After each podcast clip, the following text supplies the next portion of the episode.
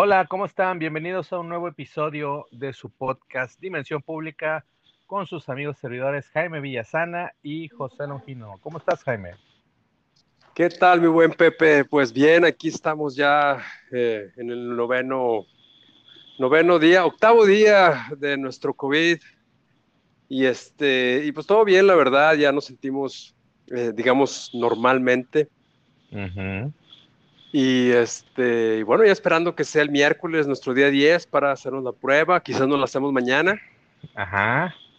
El día 9, y bueno, esperando que sea este, pues negativo, ¿no? Para poder continuar con nuestras vidas normales. ¿Cómo la ves? Muy bien, muy bien. Pues, ¿cómo te pegó, Jaime? ¿Cómo te pegó? ¿Cuánto? Fíjate que la primera noche sí me pegó un poquito duro eh, en el sentido de sudoración, temperatura, eh, dolor muscular y sobre todo dolor de garganta, que fue con lo que empecé. y, este, pero todo lo demás, los síntomas, eh, digo, la oxigenación, digo, que falta de respiración, son problemas muy serios, ¿no? Que se daban al inicio de la pandemia. No, no tuve afortunadamente nada de eso. A los dos días vino la... Y, este, bueno, esa fue la primera noche que la pasé mal, la segunda ya la pasé más o menos bien, tenía solamente dolor de garganta, en el tercer día vino la doctora, el segundo, y no, todos mis síntomas o signos vitales estaban normales, solo con algo de congestión nasal, que todavía tengo un poquito, y este, pero aquí vamos ya, listos para eh, testear negativos, ¿cómo ves? Muy bien, muy bien. Pues me imagino que ya estás vacunado, Jaime. Sí, sí, con tres dosis. Pero bueno, pues tú sabes que las vacunas no, 100%, no son 100% seguras, ¿verdad? No, mejor pues dicho, eh, pues fueron diseñadas con, pues con el virus original, ¿no? Y estas ya son las variantes Omicron y las subvariantes que están ahí, que precisamente están causando una ola de contagios eh, un poquito descontrolada, que bueno, en México ya es la quinta ola, pero afortunadamente con un número reducido de hospitalizaciones y de muertes. Pero bueno, Jaime, pues que te mejores pronto y pues bueno, ahí, ahí que quede para la anécdota el, que hayas tenido COVID. Es correcto, mi estimado. Bueno, pues vamos a darle entonces. Vamos a darle. Este, pues, pues comenzamos. Sí, dime. Pues, ¿cuál es el primer tema, Jaime? Uno que está avecindado en el estado de Coahuila. Así es, en el mejor estado de México, el más bonito de todos, tú sabes bien, mi Pepe, lo siento, Nuevo León pudiera ser el segundo. este, y bueno, eh, pues ya las campañas son así que, eh, no oficiales, obviamente, pero sí... Eh, la, pasarela de, corcholatas, como... como así es. En la práctica ya comenzó. Exacto. aquí, en Coahuila, este fin de semana hubo mítines o reuniones políticas, pues, por llamarlo así, del PRI y del, de Morena. El del PRI fue, fue el sábado.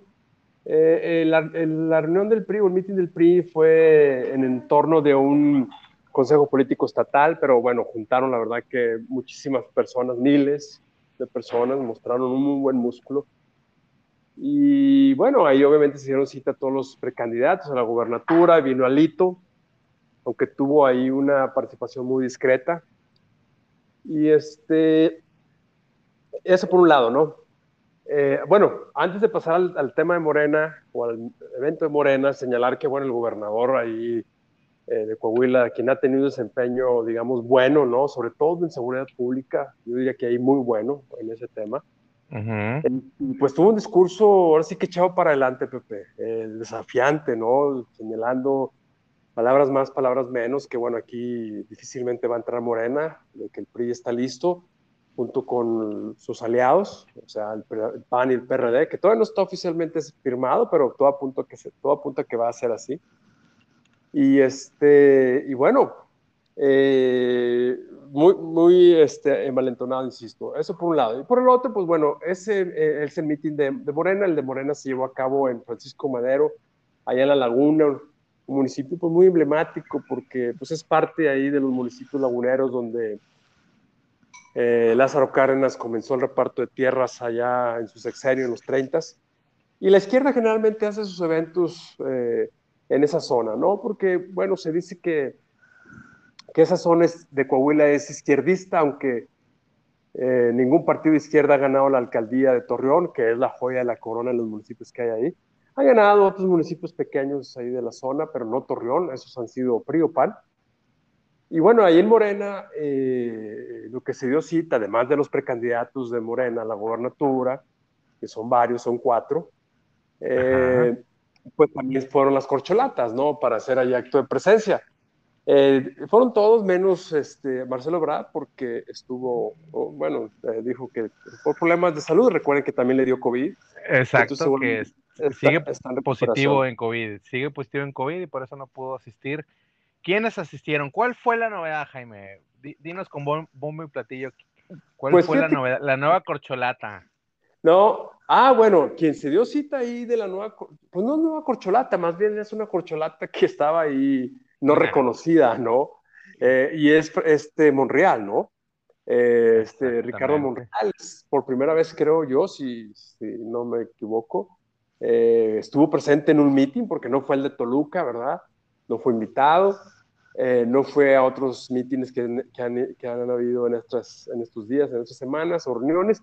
Entonces Monreal ya finalmente se personó, yo creo que lo invitaron, o lo ha invitado Morena Coahuila, porque Monreal tiene cierta cercanía aquí con, con Coahuila. Acuérdense que él fue gobernador de Zacatecas. Estado vecino, exactamente. Así es, estado vecino, en diversas campañas políticas ha venido aquí, ¿no? A Coahuila a hacer campaña por la oposición y además uno de sus principales operadores políticos, Gibran Ramírez, a quien seguramente todos de conocer, un joven de Morena, filósofo de Morena, yo diría filósofo político, muy, muy, em, la verdad que muy, le, tengo yo mucho respeto a ese muchacho, luego hablamos de él. Le digo muchacho porque está muy joven, la verdad, y tiene una mente brillante, pues, creo yo. Sí, nosotros ya, ya, ya, ya pasamos varios pisos ahí de varias décadas. No, pudiera, ser, pudiera ser mi hijo, con eso te digo todo, ¿no? No, pues y Ya, ya graduado. Oye, bueno, entonces, este, pues sí, entonces eh, fue, la novedad es Monreal, con eso termino, Pepe.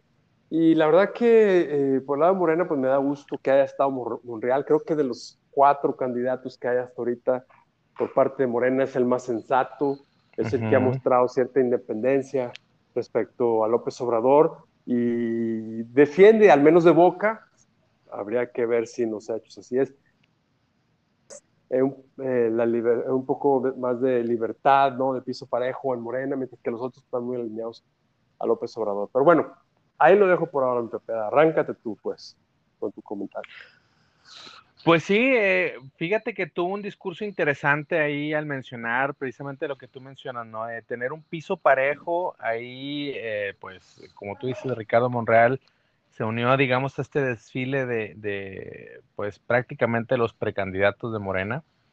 Él, él, pues, dice que, pues, no se va a dejar, no se va a rajar, que va a seguir con, pues, digamos, con, con su lucha, ¿no? Y que, y también dijo algo interesante, que él descartó, descartó abandonar Morena, ¿no? Porque es afín a los pensamientos de Andrés Manuel López Obrador.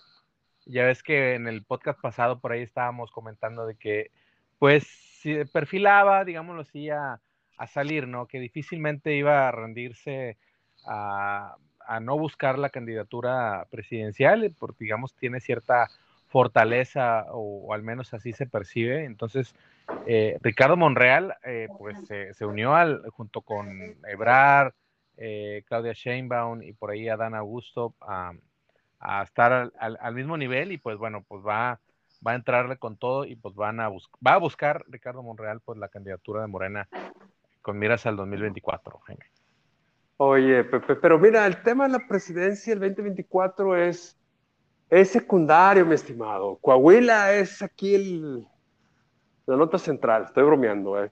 No, claro que el 2024 tiene mucha importancia, ¿no? Pero el, el, el, 2023, bueno, sabemos bien que es una aduana muy interesante, ¿no?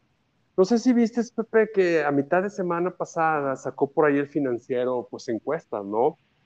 En el Estado de México y de Coahuila, me voy a concentrar en las de Coahuila donde, bueno, ahí el, el, PRI y los aliados van arriba de los puntos y dependiendo del candidato que pongan, ¿verdad? Ahorita el puntero es Manolo Jiménez por parte del, del, del PRI y los aliados.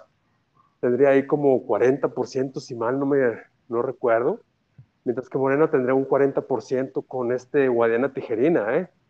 Y ahí se va a poner muy interesante eh, el, el, tema de Morena, tú, Pepe, porque quien parece que tiene todo el apoyo de López Obrador es Ricardo, eh, Ricardo Mejía Verdeja, quien tiene muchos años fuera de, de Coahuila, pero parece ser que es el elegido. Y, y Guadiana va puntero en las encuestas, insisto, por parte de Morena, pero no se ve claro que él quiere la gobernatura. Además, es un señor ya grande, pasa de los 70 años, y quién sabe si él vaya, vaya a querer. Entonces, si Morena, o sea, López Obrador, dice que va a ser candidato quien esté arriba de las encuestas, pues puede ser. Guadiana, pues este, rechaza la candidatura y bueno, pues ahí pues se entendería y tendría que ser de Ricardo eh, eh, Mejía Verdeja. Entonces, eso por el lado del, de Morena y por el lado del PRI, pues ahí el, mejor posicionado es este Manuel Jiménez, insisto, con él la ganaría, al menos al día de hoy, si fueran las elecciones. Y el segundo posicionado es Jericó Abramo, también joven, eh, no tanto como Manolo, pero también de, esa, más o menos esa generación. Y él perdería eh, la elección, pero eh, por cuatro puntos más o menos, un empate técnico, diríamos, ¿no? ¿Cómo ves? Pues muy interesante, Jaime, y, como también mencionaba este, este diario que mencionas, también se hizo el, el, ejercicio de, de, si van los partidos solos en Coahuila o en Alianza, y ahí se dio un, un fenómeno interesante. Eh, igual aquí lo vamos a, repetir. Eh, eh, si van solo los, el PRI, pues ganaría la gubernatura, ¿no? En, en, este momento, bueno, si las elecciones fueran el día de hoy. Y si van en, en, coalición, aquí la coalición encabezada por Morena ganaría la gubernatura de Coahuila. Entonces, pues, pues muy interesante, Jaime, muy, muy interesante. Coahuila va a ser un buen termómetro eh, con miras a la elección del 2024 y pues bueno, eh, hay que seguir muy de cerca, vamos a seguir hablando de, del tema Coahuila y la sucesión en, en, este estado clave para el 2024, Jaime. Es correcto.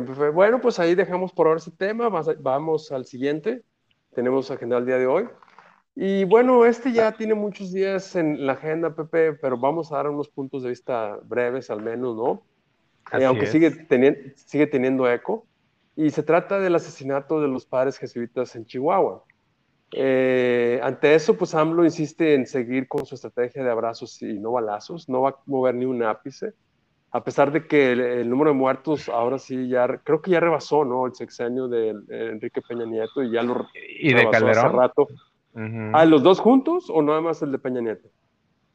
No, pues en cifras absolutas, digamos, de cada sexenio, pues bueno, ya rebasó eh, pues el de cada uno, ¿no? Es, está más ah, si lo comparas a Calderón o a Peña Nieto, pero digo, no, no los dos juntos, vaya, pero pues como quiera, una cifra altísima, Jaime, de, no, no, muertos. Totalmente, y se dice que, que a sus finales de sus sexenios, si sigue la tendencia, pues va a rebasar a los dos juntos, ¿no? Pues imagínate, imagínate, el, el presidente que prometió pacificar el país, pues bueno, lo está saliendo eh, el tiro por la culata en este, en ese aspecto, eh, el, abrazo no balazos, eh, fue duramente criticado por, en este caso, por los sacerdotes jesuitas. De hecho, uno de ellos, en, en, bueno, un poquito de contexto, pues desafortunadamente en un municipio de la Sierra Tarahumara, un, las versiones dicen que un, un cabecilla ahí del crimen organizado local, eh, pues había plagiado a dos jugadores de béisbol ahí de unas rencillas y después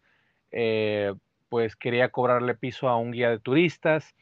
Este al huir pues se, busca refugio en, una iglesia y ahí lo pues le disparan, cae herido ahí cerca del altar. Uno de estos sacerdotes eh, jesuitas que tienen bastantes años ahí en, ah, pues, la Sierra Taromara, pues se acerca al, moribundo a darle los santos óleos y ahí también, ahí es ultimado por este líder criminal que le apodan el chueco. Y pues bueno, ahí al, haber pues, pues asesinado a este sacerdote, otro también sale a pues auxiliar a su compañero y pues también es ultimado y, aquí el escándalo se, armó a nivel nacional porque además de, haber asesinado en, plena iglesia a, pues prácticamente estas tres personas, pues se llevaron los cuerpos, ¿no? Junto con otros eh, cómplices y, y, pues se llevaron los cuerpos, después aparecieron, los recuperó ahí la Fiscalía de Chihuahua,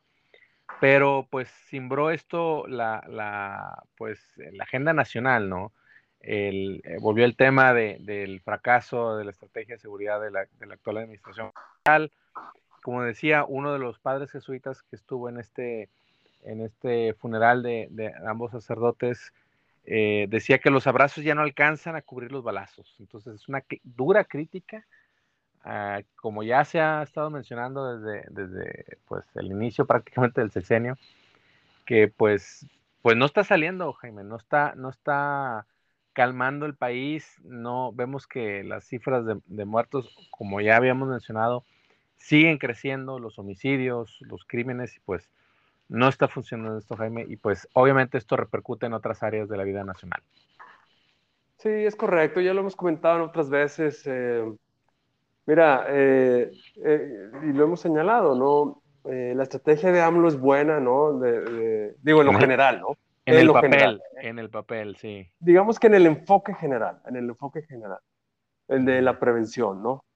el problema es que de prevención pues tiene poco sustento, porque él dice que con darle dinero a los jóvenes y a los más pobres, con eso van a disminuir los índices de violencia. Y eso, bueno, está comprobado al día de hoy que no es así. Y, lamentablemente todos los programas de prevención que se gestaron en secciones anteriores, eh, pues ya no existen. Simple y, sencilla, ya no, simple y sencillamente ya no existen. Muchos de esos programas de prevención, pues recibían también aportación del gobierno de Estados Unidos. Me consta porque yo participé en algunos programas de esos. Eh, y bueno, son, insisto, programas, proyectos que ya, ya no existen, están abandonados los sitios web, no hay recursos. Y, todo ese esfuerzo de programas de prevención, de trabajo con, con menores en la calle, con, con grupos vulnerables, eh, grupos delictivos, eh, pues prácticamente ahora sí que está a merced de los recursos que tengan los gobiernos estatales y municipales como la, eh, las organizaciones civiles, ¿no? Entonces, todo ese inmenso trabajo está ahora sí colgando de, colgando de, alfileres y van desapareciendo porque pues no hay recursos que los financien. Entonces, toda esa parte es la que la estrategia de AMLO tiró por la borda y bueno, ahí tenemos los resultados. Y además añádale que bueno, eh, las policías municipales, las policías preventivas, no reciben la misma cantidad y muchos, y algunos otros fondos ya fueron también eliminados, pues entonces todos esos dos pilares de una estrategia de prevención seria, pues fueron destruidos. Y insisto que López Obrador dice con solo dinero se, se acaba la, la, delincuencia y bueno, está totalmente equivocado. El problema es que es un señor pues necio, obsesionado, que pues, no reconoce sus errores y lamentablemente no va a mover esta estrategia en lo que resta de sus sexenios. Y bueno, ahí la pagaremos todo. Así es, Jaime. Y pues bueno, también eso, cambiando un poquito de tema, bueno, también en estos últimos días hubo una emboscada, no sé si supiste, de, en el municipio de Anáhuac, eh, por parte de... Monterrey, sí. sí, en Nuevo León, perdón. Sí, en Nuevo León, este, digamos que fue el, el, ataque más, más mortífero que ha sufrido Fuerza Civil. Eh, seis policías murieron en un ataque eh, directo del crimen organizado. Cuatro, cuatro policías lograron sobrevivir este ataque pero pues se está calentando, pues la plaza. sigue la plaza, como quien dice, eh, el problema aquí en el noreste pues, pues sigue, ¿no? Eh, sigue con estos grupos criminales que, pues desafían abiertamente a la, autoridad y pues vamos a ver si el gobierno de, Samuel García, eh, si le, si pues viene a bien, pues resolver primero este caso y pues obviamente parar esta, esta, pues esperemos que este aviso, ¿no? Digámoslo así, porque se dio también en la carretera Colombia, que el gobernador Samuel García ha dicho que es de las más seguras que tiene el estado. Esta, pues, conecta hacia, hacia Texas, ¿no? Por parte de, del puente fronterizo que existe en, en, el, en Colombia, en Colombia, Nuevo León. Y pues bueno, pues esto, pues, pues trae otra vez también los, los focos rojos acá al noreste, la parte, esa, esa parte, eh, pues, de Nuevo León, ¿no? De que, pues, digamos, no se menciona nada, se piensa uno que está, pues, tranquila, pero en este caso, pues, vemos que los grupos criminales están operando ahí con relativa impunidad y, pues, bueno, en este caso, pues, fue un ataque, pues, artero y cruel hacia estos elementos de fuerza civil. Eh, tres murieron en, en, el, en el, pues, en, este ataque, ¿no? De a, balazos. Otros tres se los llevaron, los, los ejecutaron en, otro lado, recuperaron sus cuerpos en, ah, otro lado. Qué terrible. Pero pues esto es muestra de la hazaña, ¿no? Esto, eso fue el día de hoy, ¿no? ¿Eso fue hoy? Sí, eso fue, eso fue hace como 24 horas de, domingo a lunes.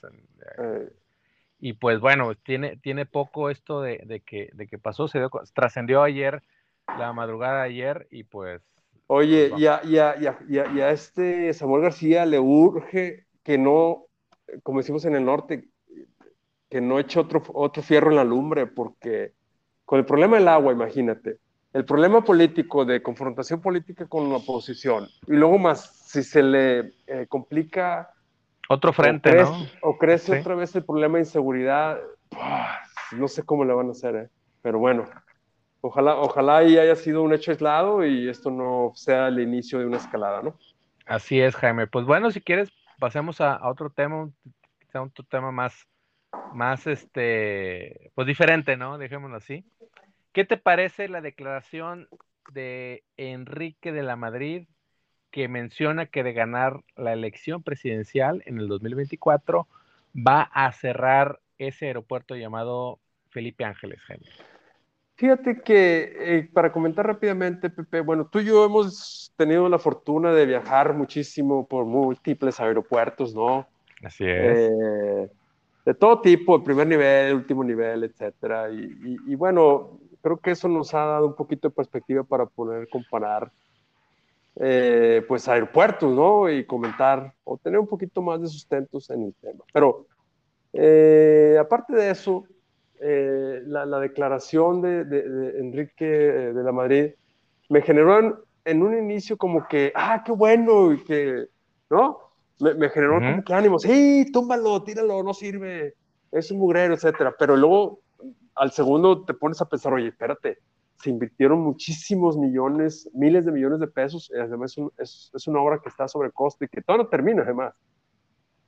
Dices, no puede ser, no, no podemos estar tirando y tirando y tirando dinero, ya tiramos muchísimo dinero, o tiró Andrés Manuel López Obrador muchísimo dinero en, en el aeropuerto de Texcoco, y luego viene otro presidente y tirar eh, este, o cancelar este AIFA, aunque eh, se lo daría a fuerzas militares en su totalidad, pero, pero sería un desperdicio, ¿no?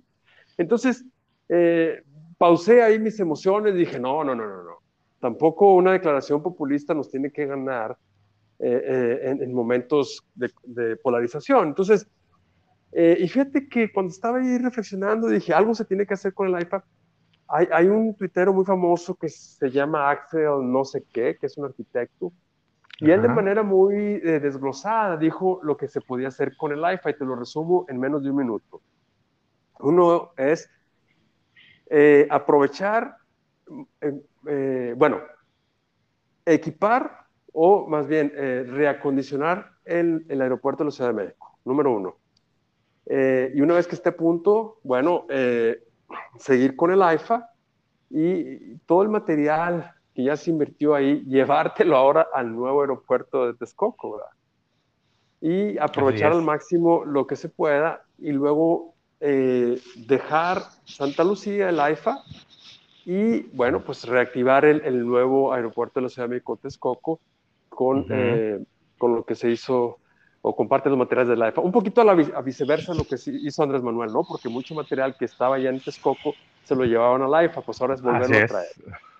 Entonces dice que eh, de, esta manera pues se desperdicia menos, pero bueno, eh, lo que sí sé es que en su momento, mi Pepe, creo que sin ser experto aeronáutico y financiero en estos temas, pues la lógica te dice que ese aeropuerto AIFA pues no va a dar, pues no va a dar, aún y con todas las conexiones que le, que le quiera que le quiera meter por la simple razón de que ambos aeropuertos no pueden convivir de manera óptima.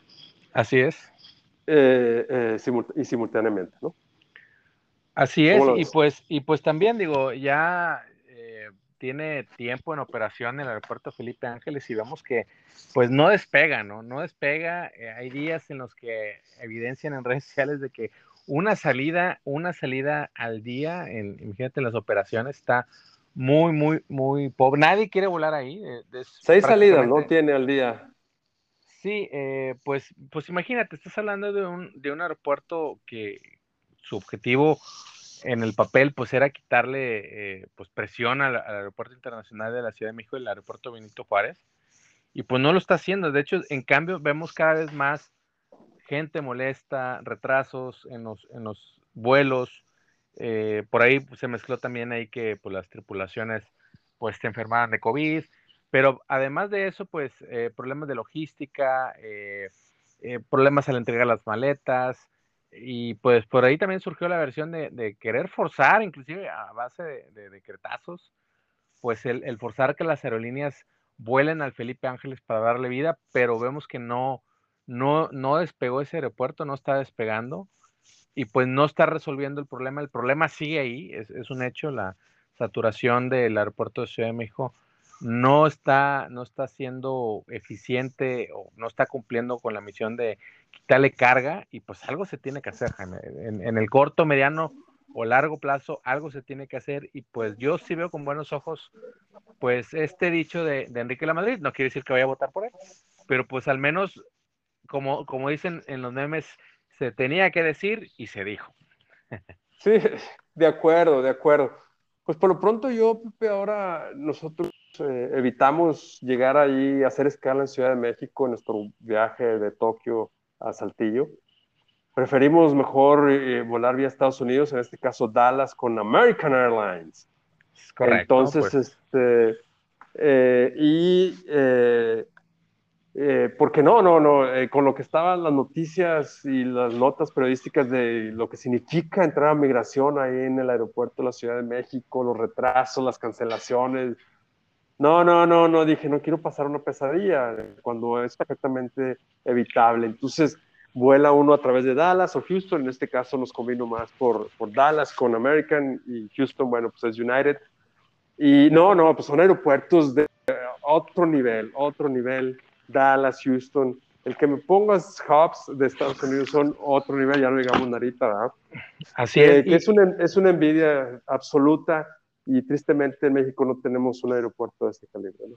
no, y también Jaime, fíjate que para redondear este tema, igual pues ya, ya ir finalizando este podcast, eh, fíjate que también, no sé si lo habíamos mencionado antes, pero precisamente ese inoperancia, digámoslo así, del aeropuerto Felipe Ángeles ya en operaciones, beneficiaría precisamente al noreste eh, mexicano, en este caso, pues los aeropuertos pues de Monterrey o por ahí los, los aeropuertos de Coahuila y de Tamaulipas, pero bueno, principalmente el, de Monterrey por su nivel de operaciones, de que precisamente estarían volteando las aerolíneas precisamente pues a dónde volar, ¿no? Y si eh, la Ciudad de México, como tú bien mencionas, ya no es opción, pues bueno, pues precisamente se abre la oportunidad para el noreste mexicano en este caso, en el, en el, en el tema de la, de la, aviación, pues para aquí hacer un, aprovechar y hacer un hub importante de, pues de aeropuertos, ¿no? Imagínate una red eh, que, que, convivan, en este caso me pongo a soñar, Monterrey, Saltillo, unos, unos aeropuertos, eh, pues, de, de, pues, primer mundo, ¿no? Por ahí el aeropuerto de, de Ramos Arito, pues también puede servir para desahogar un poquito algunas de las operaciones eh, como tú dices, no somos expertos en, aeronáutica, pero pues precisamente algunos expertos han opinado eso, ¿no? De que, de que ya aerolíneas están volteando hacia, hacia el noreste, caso Monterrey, y pues puede ser una opción, inclusive pues tener más opciones para la gente del noreste, pues tener más destinos internacionales en este caso, eh, pues para, pues para violar, para, volar, perdón, para volar eh, hacia otros destinos no, no, no, ah, para, para volar, perdón, perdón, para volar hacia otros destinos, eh, pues en el, en el extranjero, ¿no? Que eso, pues va a traer inversiones, va a traer prosperidad aquí en, al noreste mexicano, Jaime. No, bueno, pues acuérdate cómo creció, se expandió la red de, destinos de Monterrey en el sexenio de Felipe Calderón y de, Enrique Peña Nieto. Eh, he utilizado Monterrey, eh, pues dada mi situación, ¿no? De que radico en Tokio, y yo me acuerdo allá en el 2007, 2006, pues las rutas internacionales saliendo de Monterrey eran contadas, dos, tres. Así es. y luego vino un boom de, rutas, no sé, como 15, 16 destinos internacionales vía Monterrey, que fue espectacular y fue muy bueno para quienes pues eh, vuelan mucho a Estados Unidos o incluso a Barcelona, que hubo un vuelo por ahí, creo que ya lo reactivaron. Entonces, bueno, pero acuérdate que este es un tema de mercado, ¿no? Al final cuentas, eh, la, principal población en México está, oferta y demanda está, está en Ciudad de México y, difícilmente puedes reemplazar eso. Aunque Cancún, Cancún está pisando los talones, pero bueno, Cancún es un destino turístico eh, eh, que tiene mucho, mucho tráfico y, están utilizando de hub para, en lugar de la Ciudad de México. Pero bueno, yo espero que, que OMA en este caso se ponga las pilas junto con las aerolíneas y promuevan ese, ese aeropuerto de Monterrey para que pueda tener más destinos ahora que ya la pandemia COVID está, está eh, eh, pues bajando y, la, actividad aérea se ha reactivado. Pues creo que es todo, mi Pepe, por ahí, ahí lo dejamos. Yo traía otro tema en el tintero, pero mejor lo vemos la semana que entra. Es un nuevo grupo regionalista virtual que salió en, en Twitter se llama Juventud Regiomontana. Y bueno, a mí me interesa el tema, Pepe, porque es el tema de regionalismo eh, fue el que abordé en mi tesis doctoral, pero bueno, ya lo dejaremos para la semana que entra y, y mientras vemos que esta semana, a ver cómo se mueve este grupo y ya comentaremos es, en el episodio siguiente. Y por ahí también tienes un, un libro, ¿no? En Amazon, si mal no me equivoco, Jaime. Sí, de, regionalismo, así es. Pero bueno, ya lo comentaremos la semana que entra. Pues es, el momento pues, para agradecerle. Es el ¿Ah? momento para que para que avientes tu gol, promociona ahí tu, tu libro que ah, creo que bueno. está creo que a, una oferta increíble, ¿no? De que aprovechen la oferta que les va a ofrecer Jaime en, las próximas 24 horas. es pues adelante, a cero pesos. Cero pesos. No, no, mira, ahorita no me voy a quedar en tirititito, pero la semana que entra sí voy a meter golazo. Muy bien, muy bien. De hecho, son dos libros, uno sí cuesta y el otro es, es gratuito, y, son sobre el regionalismo y uno sobre el futuro de, de la unidad política en México, pero ya lo comentaremos el, fin el, el, episodio siguiente. Así es, y el segundo creo que es coautoría, ¿no? Con otros, con, otros eh, pues, conocidos compañeros tuyos, ¿no?